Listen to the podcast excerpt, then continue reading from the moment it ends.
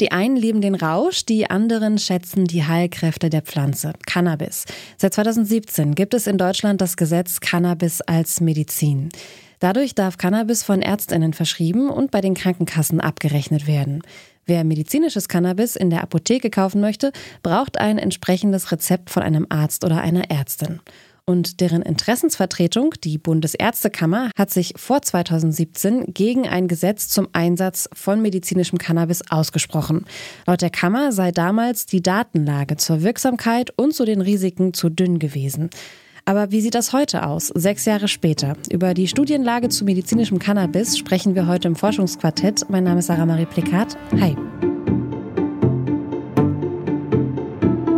Das Forschungsquartett. Wissenschaft bei Detektor FM.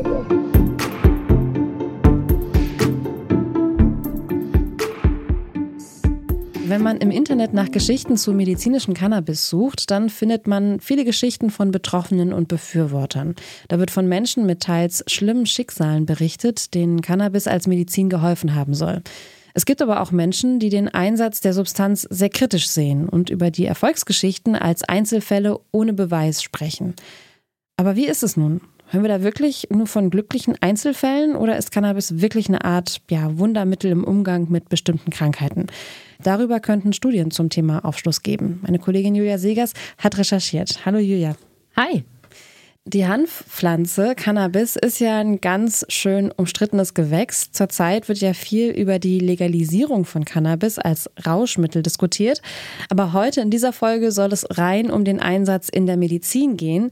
Wie und wo kann Cannabis als Arzneimittel denn überhaupt eingesetzt werden? Mhm. Also in Deutschland ist Cannabis tatsächlich schon vor 2017, also bevor dieses Gesetz erlassen wurde, bei Spastiken und multipler Sklerose verschrieben worden. Und seit 2017 ist es eben durch dieses Gesetz möglich, auch bei anderen schwerwiegenden Erkrankungen Cannabis-Medikamente zu nutzen. Ich habe darüber mit Professor Dr. Matthias Karst gesprochen. Der ist Leiter der Schmerzambulanz an der Medizinischen Hochschule in Hannover und er forscht unter anderem zum Einsatz von Cannabinoiden in der Schmerztherapie. Er hat mir erzählt, bei welchen medizinischen Zuständen Cannabis helfen kann. Ja, es hat sich im Wesentlichen das bestätigt oder verstärkt nochmal, dass äh, Wirksamkeit insbesondere bei chronischen Schmerzen zu sehen ist, nicht bei allen Patienten, auch nicht bei der Mehrzahl der Patienten, aber bei einigen wenigen Patienten, bei denen eben die Standardverfahren nicht geholfen haben. Und ähm, vielleicht auch gerade solche Patienten, die zusätzlich aufgrund ihrer Beschwerden sehr stark gestresst sind, die vielleicht vorher schon psychosoziale Belastungen hatten, Stichwort posttraumatische Belastungsstörung und zusätzlich eben auch Körpersymptome haben im Sinne eines chronischen Schmerzes und die dann eben äh, von solchen cannabisbasierten Ansätzen profitieren können. Ähm, vielleicht andere Symptome, die man noch erwähnen kann, die aber häufig mit solchen chronischen Schmerzsyndromen ähm, assoziiert sind. Äh, das wäre insbesondere die Schlaflosigkeit oder die Schlafstörungen und eben auch äh, natürlich funktionelle Einbußen, dass man sich nicht so gut bewegen kann, dass man Schwierigkeiten hat, den Alltag zu bewältigen aufgrund der Beschwerden. Genau diese Dinge können eben dann auch äh, besser werden. Ja, Dr. Kass sagt es hier schon, Cannabis hilft nur wenigen PatientInnen. Das ist, glaube ich, wichtig, einfach im Hinterkopf zu behalten. Verordnet werden die Präparate meistens bei chronisch kranken Menschen, die gängige Schmerzmittel entweder nicht vertragen oder deren Schmerzmittel nicht mehr wirken. Weitere Einsatzmöglichkeiten sind außerdem bei starkem Gewichtsverlust, zum Beispiel durch eine Krebserkrankung, und in der Palliativmedizin. Da scheinen die Arzneimittel wirksam zu sein und die Akzeptanz von MedizinerInnen für Cannabis ist durch diese Fälle in den letzten Jahren auch durchaus schon gestiegen, sagt er. Man hat mehr verstanden, dass es eben Patienten gibt, die von einer cannabisbasierten Medikation profitieren. Auch wenn es vielleicht Einzelfälle sind, aber immerhin, es gibt eben Situationen, in denen die Standardmedikamente oder Standardverfahren eben nicht zu einer ausreichenden Linderung von Symptomen führt. Und dann kann man froh sein, wenn man eben noch eine weitere Möglichkeit dann hat. Also das Therapiespektrum wird dann einfach breiter. Es eröffnet also weitere Möglichkeiten. Ähm, ich kann mir vorstellen, dass man bei chronischen Schmerzen nichts unversucht lassen will. Aber wie genau funktioniert das denn? Wie kann Cannabis Schmerzen lindern? Also Cannabis enthält mehr als 100 Wirkstoffe. Die beiden wichtigsten sind Tetrahydrocannabinol, kurz THC, und Cannabidiol, kurz CBD. Und THC ist der psychoaktive Bestandteil, der eine berauschende Wirkung hat. Beide Bestandteile, THC und CBD, können Schmerzen lindern. Cannabis hat einen ganz entscheidenden Vorteil, den andere Wirkstoffe nicht haben, denn unsere Körper, die produzieren selbst ganz ähnliche Stoffe, die sogenannten Endokannabinoide. Und die wirken über verschiedene Rezeptoren im Körper, die wiederum auch empfänglich für Cannabis-Wirkstoffe sind. Ein wichtiger Rezeptor kommt in unserem zentralen Nervensystem vor und er lindert Angst, Stress, Unruhe und Schmerzen. Und ein anderer sitzt in den Immunzellen von Lunge und Darm und der wirkt antientzündlich. Und genau an diesen Rezeptoren setzen THC und CBD an. Sie können sich an die Cannabinoidrezeptoren in unserem Körper binden und dadurch Schmerzen lindern, Entzündungen reduzieren und den Appetit steigern. Und diese körpereigenen Rezeptoren, die befinden sich in fast allen Organen. Die Funktionsweise ist allerdings sehr komplex und vielschichtig. Man weiß noch relativ wenig darüber, wie genau sie funktionieren. Und es gibt aber trotzdem auch Nebenwirkungen. Okay, aber das klingt ja schon mal nach einem ziemlich vielversprechenden biologischen Prozess. Wie kann es denn sein, dass Cannabis-Medikamente nur bei manchen wenigen PatientInnen helfen und nicht bei allen? Ja, das ist eine sehr gute Frage und auf die hat die Wissenschaft bisher auch noch keine eindeutige Antwort gefunden. Professor Dr. Karst hat mir erklärt, dass die Wirksamkeit mit der Stressbelastung der PatientInnen zu tun haben könnte.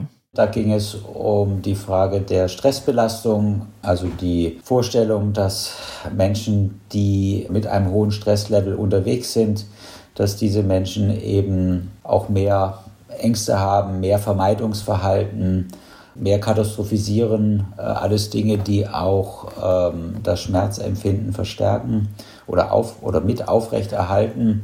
Und wenn dann die cannabisbasierte Medikation hilft, dieses Stressniveau zu senken, es gibt also sehr gute Daten, präklinische Daten, die eben zeigen, dass insbesondere die Stressregulation sehr stark ähm, gesteuert wird durch das Endokannabinoid-System und entsprechend durch die Zuführung von entsprechenden cannabisbasierten Substanzen eben beeinflusst werden kann, dass darüber dann über diesen Relaxationseffekt, der dann eintritt, diesen Entspannungseffekt, darüber dann auch eben die anderen Symptome dann äh, zurückgehen können. Okay, es gibt also Theorien, aber es fehlen noch gesicherte Erkenntnisse. Warum fehlen uns die denn überhaupt? Wo hakt es da? Es gibt so einige Herausforderungen und auch Einschränkungen, die bei der Durchführung von Studien zur Wirksamkeit von Cannabis im Weg stehen. Professor Karst hat mich auf zwei Besonderheiten aufmerksam gemacht. Das eine, was vielleicht so ein bisschen banal klingt, ist eben die Frage, was wird denn überhaupt eingesetzt? Also wir haben da, wenn, wenn wir das Wort Cannabis benutzen, haben wir einen riesigen Range, also eine riesige Bandbreite verschiedener Substanzen. Also da werden verschiedene Dinge verstanden und es wurden in den Studien auch verschiedene Dinge eingesetzt. Ich hatte es ja vorhin schon mal kurz angesprochen. In Cannabispflanzen sind über 100 Wirkstoffe enthalten. Also muss bei Cannabisprodukten am Ende unterschieden werden, ob es sich um konzentrierte Einzelwirkstoffe handelt oder eben um dieses Gesamtkonzept, das zum Beispiel in den Cannabisblüten enthalten ist. Es gibt nämlich auch synthetische oder teilsynthetische Formen, wie zum Beispiel das Medikament Dronabinol. Äh, das ist auf THC-Basis und es wird besonders häufig in der Schmerztherapie eingesetzt. Das wäre dann zum Beispiel Beispiel ein Öl, das Patientinnen einnehmen. Und es können aber auch ganz, ganze Blüten verschrieben werden, in denen THC, CBD und eben alle anderen dieser über 100 Wirkstoffe stecken. Man könnte das vielleicht so bildlich vergleichen. Cannabisblüten und die Vollextrakte, das, sind, das ist eben das ganze Orchester mit den ganzen Instrumenten und Dronabinol und auch vielleicht das Nabiximol, das ist dann eher sind dann eher so Solisten, die da auftreten und entsprechend kann man natürlich unterschiedliche Wirkungen erwarten. Äh, dazu kommt, dass es auch einen Unterschied macht, wie das Ganze eingenommen wird. Also eben über diese Blüten oder Öle. Man spricht dann bei der Einnahme von der Galenik und dieser Begriff, der wird später auch nochmal wichtig. Also du hast gesagt, Blüten, es gibt äh, die Möglichkeit, die zu rauchen oder eben Öl dass man schluckt. Welche anderen Möglichkeiten gibt es denn noch, Cannabis einzunehmen? Also es gibt noch die ganz klassischen Pillen, die dann die Wirkstoffe enthalten. Ähm, die Blüten werden tatsächlich auch am wenigsten häufig verschrieben, weil es halt eben dieses Gesamtkonzept der Wirkstoffe ist und in der Regel möchte man ja versuchen, einzelne Wirkstoffe einzusetzen, von denen man schon weiß, ähm, dass das helfen könnte, entweder aus äh, dem klinischen Alltag oder eben, weil, weil es vielleicht schon einige wenige Studien dazu gibt. Mhm. Mm, okay, aber wenn, gehen wir nochmal zurück zu Blüten, die geraucht werden und dem Öl. Wie, wie funktioniert das dann? Wie schnell oder genau, wie schnell wirkt das dann im Körper? Mhm. Also wenn man Cannabis raucht, also diese Blüten, das wirkt am schnellsten, nämlich ähm, das dauert ungefähr so 20 Minuten. Wenn man es schluckt, dann kann es auch mal bis zu drei Stunden dauern, bis was passiert. Aber in der Regel setzt die Wirkung bei dieser Einnahmeart, also wenn man es auf Pillenbasis äh, über den Magen aufnimmt zum Beispiel, ähm, dann viel heftiger ein. Also ähm, es ähm, schleicht sich nicht so ein, sondern äh, man kriegt dann direkt den Wumms sozusagen. Und neben der Geschwindigkeit gibt es aber auch noch andere Unterschiede. Das sind große Unterschiede, sowohl was die Geschwindigkeit der Wirkung oder des Wirkungseintritts anbelangt, als auch die Art und Weise, was dann am Ende im Gehirn, äh, da, da muss es ja hauptsächlich hin, ähm, ankommt. Das wäre also ein, ein großes Thema und die, diese Meta-Analysen, die durchgeführt worden sind, die haben halt gar nicht groß unterschieden was jetzt im Einzelnen benutzt worden ist. Und man hat dann eben quasi alles über einen Kamm geschert, unabhängig davon, welche Art von cannabisbasierte Medikation jetzt eigentlich zum Einsatz gekommen ist. Ja, das wären also alles Themen, die zwar schon in einzelnen Studien untersucht worden sind, aber die wissenschaftlichen Erkenntnisse in diesen Bereichen sind noch begrenzt. Die Studienlage ist recht unsicher und auch ja, schwer zu überblicken. Professor Karst hat mir erklärt, dass es Meta-Analysen gibt, also Analysen, die die Ergebnisse der einzelnen Studien ähm, versuchen zusammenzufassen. Aber bei den einzelnen Studien, die da reinfließen, ist leider nicht so groß zwischen der Einnahmeart und den eingesetzten Substanzen unterschieden worden. Zumindest teilweise nicht. Verstehe. Ja, und dementsprechend wenig aussagekräftig sind wahrscheinlich auch die Meta-Analysen, weil da geht es ja darum, diesen Vergleich zu haben. Was ist denn das Problem? Gibt es einfach nicht genug Studien, damit solche Meta-Analysen auf aussagekräftigen Grundlagen aufgebaut werden können? Ja, das ist tatsächlich so. Also es gibt etwa 60 Studien mit verschiedenen Galeniken, also der Einnahmeart von Cannabis und den verschiedenen Wirkstoffen aus dem Cannabis. Und es gibt genauso viele Meta-Analysen, also auch ungefähr 60. Ähm, das Verhältnis ist also alles andere als ideal und äh, Professor Karst spricht von einer Pattsituation.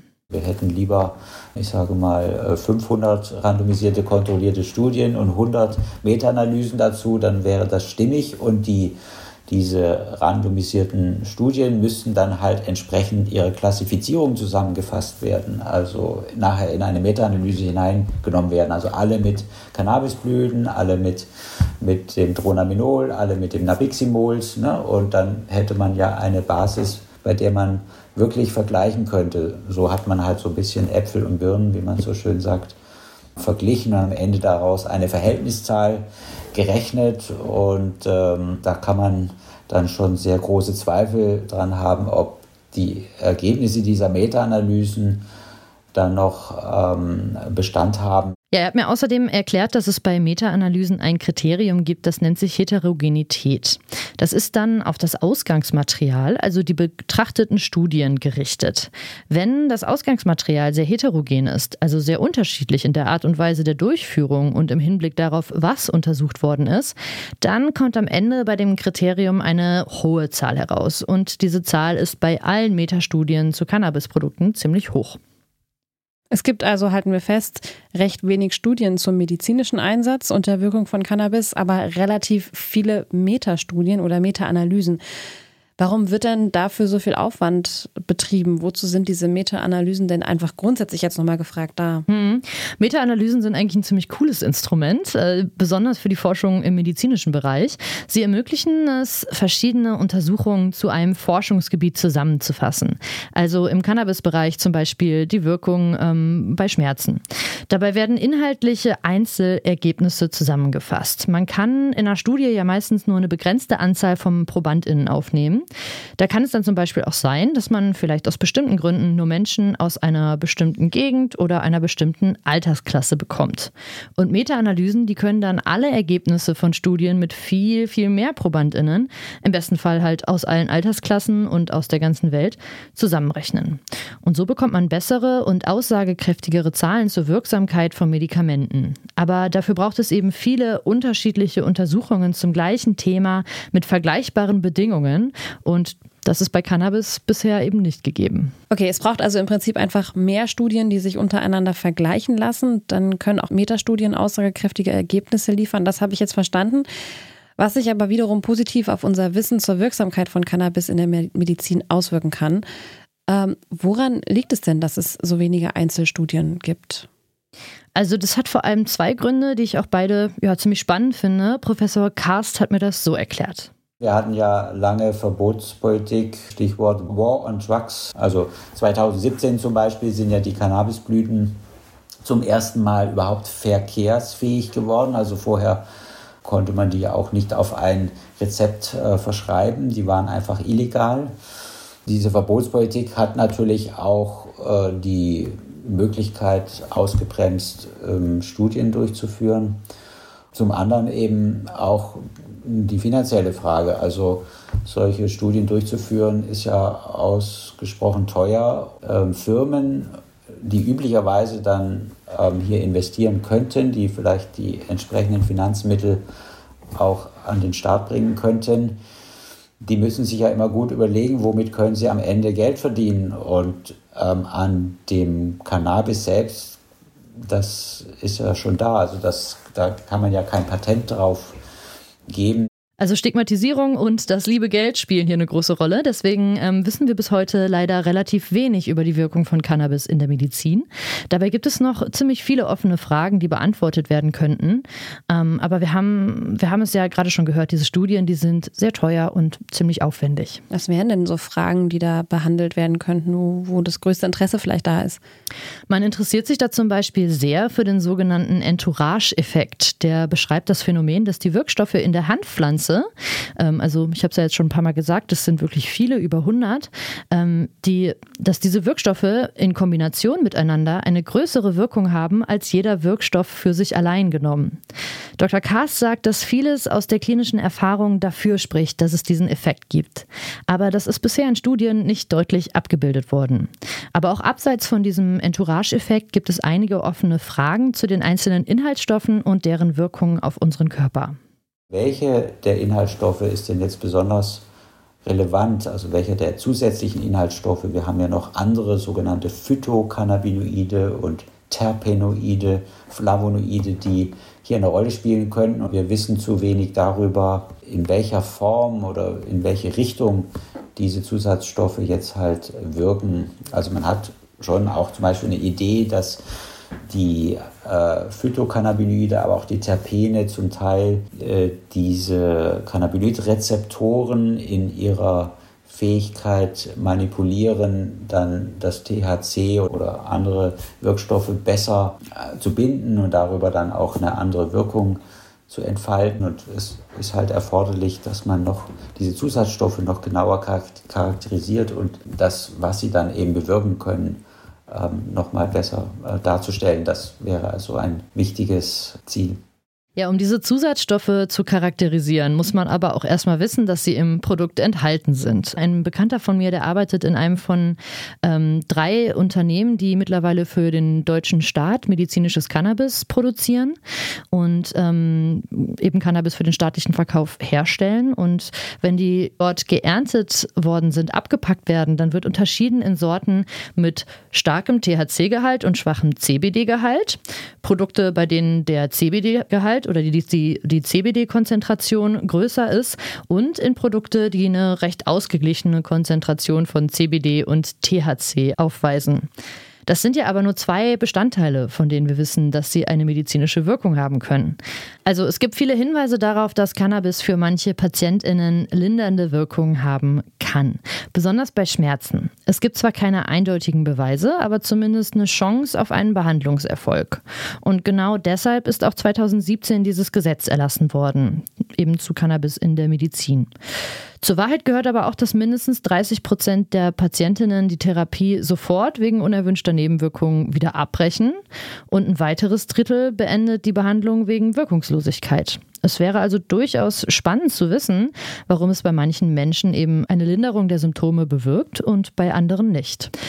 Dann könnte man Cannabis auch ein bisschen zielgerichteter noch in der Therapie einsetzen. Was ist denn dein Fazit jetzt aus dieser Recherche? Was nimmst du daraus jetzt mit? Also ich würde mitnehmen, dass Cannabis nicht das erste Mittel der Wahl ist, denn es hilft eben nur einem Teil der Patientinnen. Das haben wir ja auch ganz am Anfang schon gehört. Deswegen ist es auch eher so eine ergänzende Art und Weise bei der Therapie oder vielleicht auch eins der letzteren Mittel, auf das man zurückgreift. Aber trotzdem hilft es ja einigen. So zeigt ja zumindest die Erfahrung von SchmerztherapeutInnen aus den vergangenen fünf Jahren. Für mich bleibt da so ein bisschen die Frage offen, ob jetzt in Zukunft weitere Forschungsgelder gewonnen werden können, um das Thema weiter zu untersuchen oder ob das weiter so ein bisschen spitz gesagt ins Blaue hinein therapiert wird mit Cannabis-Produkten. Mhm. Wir haben über die Studienlage zu medizinischem Cannabis gesprochen. Darüber hat meine Kollegin Julia Segers mit Professor Dr. Michael Karst von der Medizinischen Hochschule Hannover gesprochen. Vielen Dank für deine Recherche, Julia. Sehr gerne. Wenn euch diese Folge vom Forschungsquartett gefallen hat und ihr mehr aus der Welt der Wissenschaft erfahren wollt, dann lasst uns doch ein Abo da. Ihr findet unsere Beiträge auf unserer Website detektor.fm und im Podcatcher eurer Wahl. Die Redaktion dieser Folge hatten Julia Segers und Esther Stephan. Danke an dieser Stelle. Und die nächste Folge, die gibt es dann wieder in einer Woche am Donnerstag. Mein Name ist Sarah Marie Plikat. Ich bedanke mich fürs Zuhören. Bis zum nächsten Mal. Tschüss.